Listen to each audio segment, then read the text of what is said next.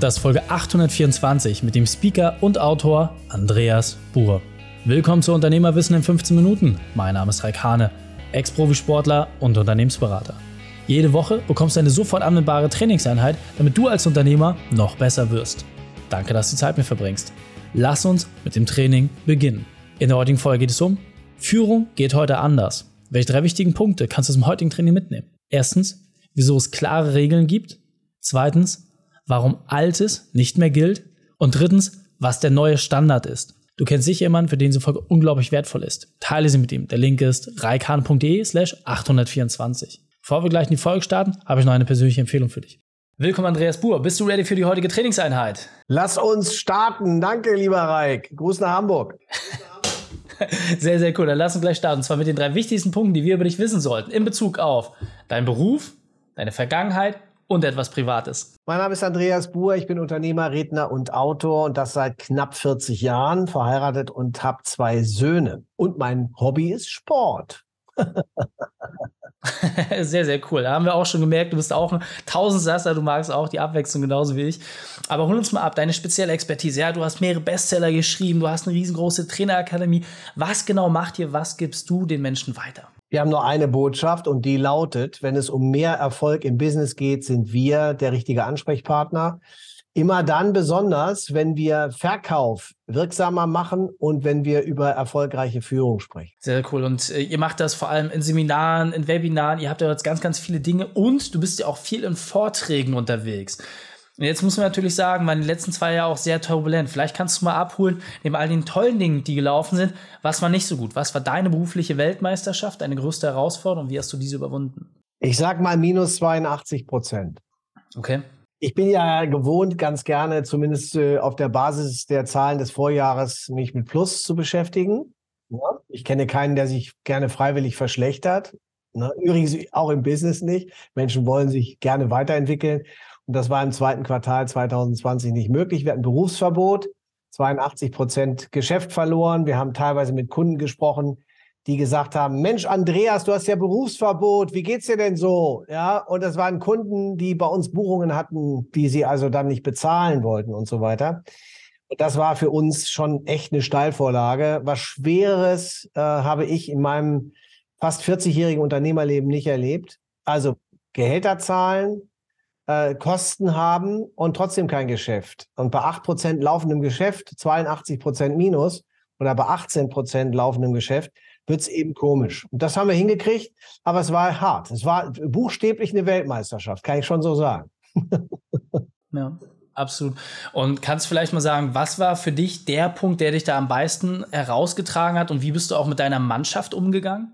Also es, es gab so drei Ebenen. Das eine ist, wie gehst du selbst mit sowas um? Ja, und ich bin jemand, ich gehe dann nach außen und versuche mich zu zeigen. Und wir haben Social-Media-Aktivitäten erhöht, wir haben Produkte hergestellt, wir haben geliefert, Content produziert, wir haben damit auch ein Stück die Leuchtturmrolle eingenommen, die wir gerne haben für unsere Kunden und für unsere Endkunden, die wir haben, also B2B und B2C. Das Zweite ist, wir haben eine, eine Verantwortung unserer Mannschaft gegenüber. Es gibt ja einen Partner bei mir, der schon die Akademie als Geschäftsführer führt. Und wenn du plötzlich so ein Berufsverbot hast, kannst du nicht von der Brücke gehen und sagen, ja, das hast du jetzt. Sieh mal zu, dass du klarkommst. Also hier war wichtig, dass wir die Mannschaft bei Laune halten, dass wir die auch durch diese schwierige Zeit durchkriegen. Und bis Ende 2020 ist uns das auch gelungen. Und das Dritte ist dann, wie stellen wir die Prozesse künftig um? Und wir haben unsere Inhalte komplett als Inhalte heute also als Module betitelt und das darf eben live online sein oder es kann in Präsenz sein. Es wird in jedem Fall immer auch einen Online-Teil geben. Das heißt, die Online-Variante des Vermittelns unserer Inhalte ist wahnsinnig wichtig geworden. Da sage ich danke Corona. Wenn wir das nicht gehabt hätten, wären wir digitalisiert auf keinen Fall in dem Grade, wie wir das heute sind. Ja, sehr, sehr spannend. Und du hast ja auch gerade schon gesagt, du hast eine Verantwortung deiner Mannschaft gegenüber und du bist ja auch bekannt dafür, dass du Dinge anders machst. Und du hast ein neues Buch, was man sich jetzt auch schon vorbestellen kann, wo es genau darum geht, dass Führung heute anders geht. Kannst du uns vielleicht mal so ein, zwei Prinzipien mitgeben, was genau du damit meinst? Weil Führung ist ja sehr klar, Zuckerbrot und Peitsche nach Bismarck, das haben wir schon immer so gemacht. Du sagst jetzt auf einmal, so sollen wir es nicht mehr machen. Was nee. meinst du damit? Es gibt, es gibt zwei Erkenntnisse, die in der Corona-Zeit, durch die Corona-Zeit für mich klar wurden. Als ich am 20. März 2020 in meine Akademie kam, war keine Mannschaft mehr da. Mhm. Es waren die Menschen einfach zu Hause. Warum waren sie zu Hause? Weil es eben, es gab den Lockdown, von zu Hause aus arbeiten sollten und mussten. Mhm. Keine andere Chance. Das bedeutet, Homeoffice ist ein Thema. Und wenn du die Leute nicht im Zugriff hast, geht Führung anders. Die Frage ist, wie? Wie kriege ich es hin? Wenn wir uns das heute mal anschauen, sind streng genommen zwei Dinge wichtig. Das eine ist, wir haben es ja gerne hier auf den Punkt, in zwei von drei Fällen sind wir Wissensarbeiter. Mhm. Und äh, in diesen zwei von drei Fällen ist es so, dass Menschen eben ihren Job von da aus machen können, wo sie sind. Mit Hilfe mhm. ihres Smartphones, mit Hilfe ihrer technischen Geräte, Zugang auf dem Server, in CRM-Systemen und so weiter. Das heißt, ich muss nicht ständig präsent sein.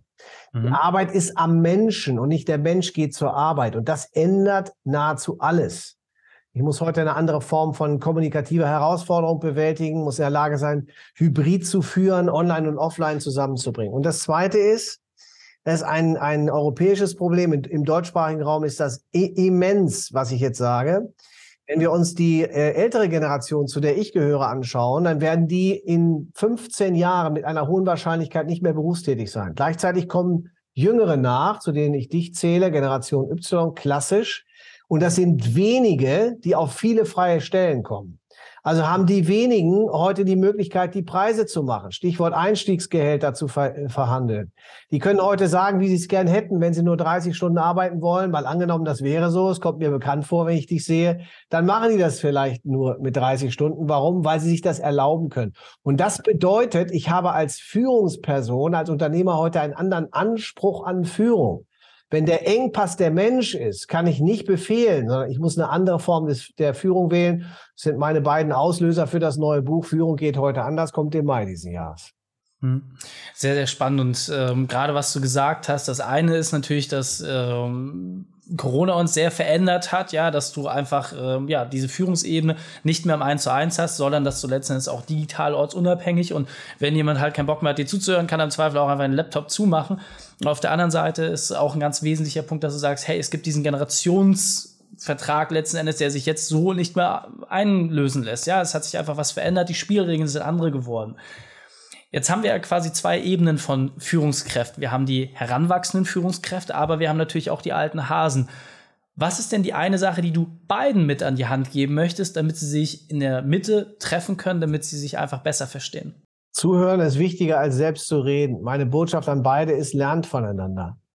Und kannst du da vielleicht noch mal so ein Beispiel bringen, wo dir das besonders klar geworden ist oder wo du jetzt auch beim Kundenbeispiel oder beim Seminarteilnehmer genau diese Situation hattest, wo wir jung gegen alt so zusammen kämpfen und du dann ah. ja was, was voranbringen konntest? Du musst keinen Namen nennen, aber. Also ich habe festgestellt, Reik, umso älter die Menschen werden, desto weniger offen sind sie für Veränderung. Nur mal so ein TikTok-Thema, ein Beispiel, um es konkret zu machen. Ich diskutiere mit meiner Schwester, die Lehrerin ist, die mit ihren Kindern über TikTok redet, aber selber nicht bei TikTok ist. Da sage ich immer, wie kannst du eigentlich das beurteilen, wenn du da keinen Account hast? Na, und das ist, was ich bei älteren Menschen sehe. Umso älter sie werden, desto weniger offen sind sie für Neues. Ich sage zu den Älteren, sei offen für neue Dinge. Guck dir die Technologie an, es ist nicht wie die Blinden von der Farbe. Du musst wenigstens eine Idee haben, gegen was du dich entscheidest und warum du dich dagegen entscheidest. Einverstanden? Und zu den Jüngeren sage ich, nicht alles, was die Alten gemacht haben, ist schlecht. Die haben vielleicht ein besseres Arbeitsethos oder sagen wir ein anderes, anderen Arbeitsethos gelernt, weil sie aus einer anderen Situation kommen. Ich will es gar nicht bewerten. Nehmen wir mal äh, anders als besser. Anders deswegen, weil die äh, eben aus einer anderen Generation kommen und auch anders groß geworden sind. Was kannst du hinsichtlich Disziplin, Konsequenz, hinsichtlich Arbeitsorga, Effizienz, Effektivität möglicherweise als junger Mensch von den Älteren lernen? Denn was ich festgestellt habe, wenn du heute als junger Mensch mit Mitte 20, sagen wir mal bis Mitte 30, zu jedem Zeitpunkt von überall auf der Welt auf alles zugreifen kannst, dann brauchst du keine Blöcke zu haben, um deine Arbeit zu organisieren. Wenn ich alles zu jedem Zeitpunkt von überall aus machen kann, dann laufe ich Gefahr, dass ich das auch tue und dass ich damit am Ende nicht mehr wirksam bin. Und das, glaube ich, hat die alte Generation gelernt. Und deswegen ist es gut, sich gegenseitig zuzuhören und gegenseitig und voneinander zu lernen. Das ist meine klare Botschaft. ja. Ja, absolut, aber es äh, sagt sich immer so leicht, aber wie selten wird das umgesetzt? Ich meine, ja, das äh, zeigt sich natürlich auch mal in euren Events, was die Leute dann auch für Aha-Erlebnisse haben, wenn man genau diese Prinzipien nochmal auch mitbekommt. Ja, und du bist ja auch jemand, du hast dich sehr, sehr vielen Herausforderungen gestellt, ob du jetzt irgendwie im Besteigen von Bergen war, Marathonlauf äh, in New York und solchen Sachen. was ist denn deiner Erfahrung nach so der Mount Everest in der Führung? Also was ist denn so die größte Challenge, die ich irgendwie als Führungskraft lösen muss, egal ob jung oder alt? Was sind denn die Dinge, wo man sagt, okay, wenn du das geschafft hast, dann hast ja, du wirklich auch den Endgegner besiegt? Das ist, ähm, wenn es dir gelingt, bei den Menschen das Vertrauen zu erzeugen, dass sie mit dir gehen. Mhm. Und das ist ein Prozess, den ich nicht kaufen und nicht abkürzen kann. Vertrauen entsteht, entwickelt sich und ist bei drei, äh, in drei Sekunden weg, wie wir wissen. Also dieses, diesen Vertrauensprozess so hinzukriegen, dass Menschen durch so ein Veränderungsthema mit dir durchgehen. Denn Change ist nie angenehm. Menschen haben Angst oder haben Ressentiments, wenn es um Veränderung geht. Und wenn du das Vertrauen des Teams hast, dass das Team mit dir mitgeht, dass sie gemeinsam mit dir eine Reise gehen, dass sie das gemeinsam mit dir machen und das gemeinsam am Ziel ankommen, nehmen wir den Gipfel als Beispiel, wo du es selbst gesagt hast, dann denke ich, ist Vertrauen äh, äh die größte Herausforderung oder das größte Geschenk zugleich. Ja, sehr, sehr spannend. Ja, finde ich auch, ähm, muss man auch einfach mal nochmal für sich verstehen, ja. Bin ich jetzt jemand, der Söldner haben will oder möchte ich halt auch eine Mannschaft haben, die, auch wenn es so wie bei dir zum Beispiel ist, ja, wenn man selber auch teilweise die Antwort nicht mehr hat, die dann ist in der Lage zu sagen, hey, wir müssen uns neu sortieren als Team, als Truppe und lasst uns gemeinsam einen neuen Weg finden. Sehr, sehr wertvoll. Und äh, wir sind so langsam auf der Zielgeraden. Ähm, jetzt hast du ja gesagt, hey, ist ein neues Buch am Start. Kannst du uns vielleicht schon mal so einen ganz kleinen Einblick geben, was genau wird uns dort erwarten? Also was sind da vielleicht so die Punkte, die du jetzt schon mal sagen kannst, die die anderen erst später erfahren dürfen? Also das mache ich sehr gerne. Ähm, es ist ja fertig seit einer Woche. Mhm. Wenn es nicht fertig wäre, könnte ich nicht sagen, dass es im Mai rauskommt. Es wird auch einen Videokurs dazu geben. Es geht hier um die zwölf Prinzipien der Clean Leadership. Clean Leader ist jemand, der auf das Wesentliche reduziert, effektiv und effizient wirksam ist.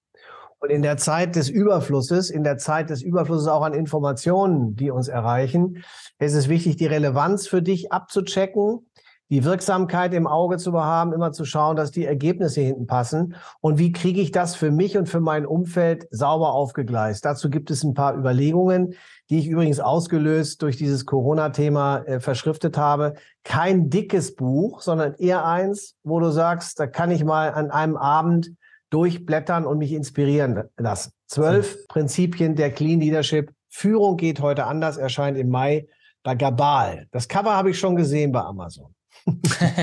sehr, sehr cool. Sehr cool. Ja, packen wir natürlich auch alles in die Show Notes. Andreas, mein Lieber, vielen, vielen Dank, dass du deine Zeit und deine Erfahrung mit uns geteilt hast. Ich freue mich auf das nächste Gespräch mit dir. Danke dir sehr für die Gelegenheit. Gruß nach Hamburg und in alle Richtungen. Andreas Buhr, Düsseldorf. wenn du jetzt auch wissen willst, wie du deine Arbeitszeit reduzierst und von 50, 60 oder mehr Stunden deutlich runterkommst und damit mehr Zeit für Freunde, Familie und Fitness hast, geh einfach auf reikane.de slash print-report. Die Shownotes dieser Folge findest du unter reikane.de slash 824. Alle Links und Inhalte habe ich dort zum Nachlesen noch einmal aufbereitet. Danke, dass du die Zeit mit uns verbracht hast. Das Training ist jetzt vorbei. Jetzt liegt es an dir. Und damit viel Spaß bei der Umsetzung.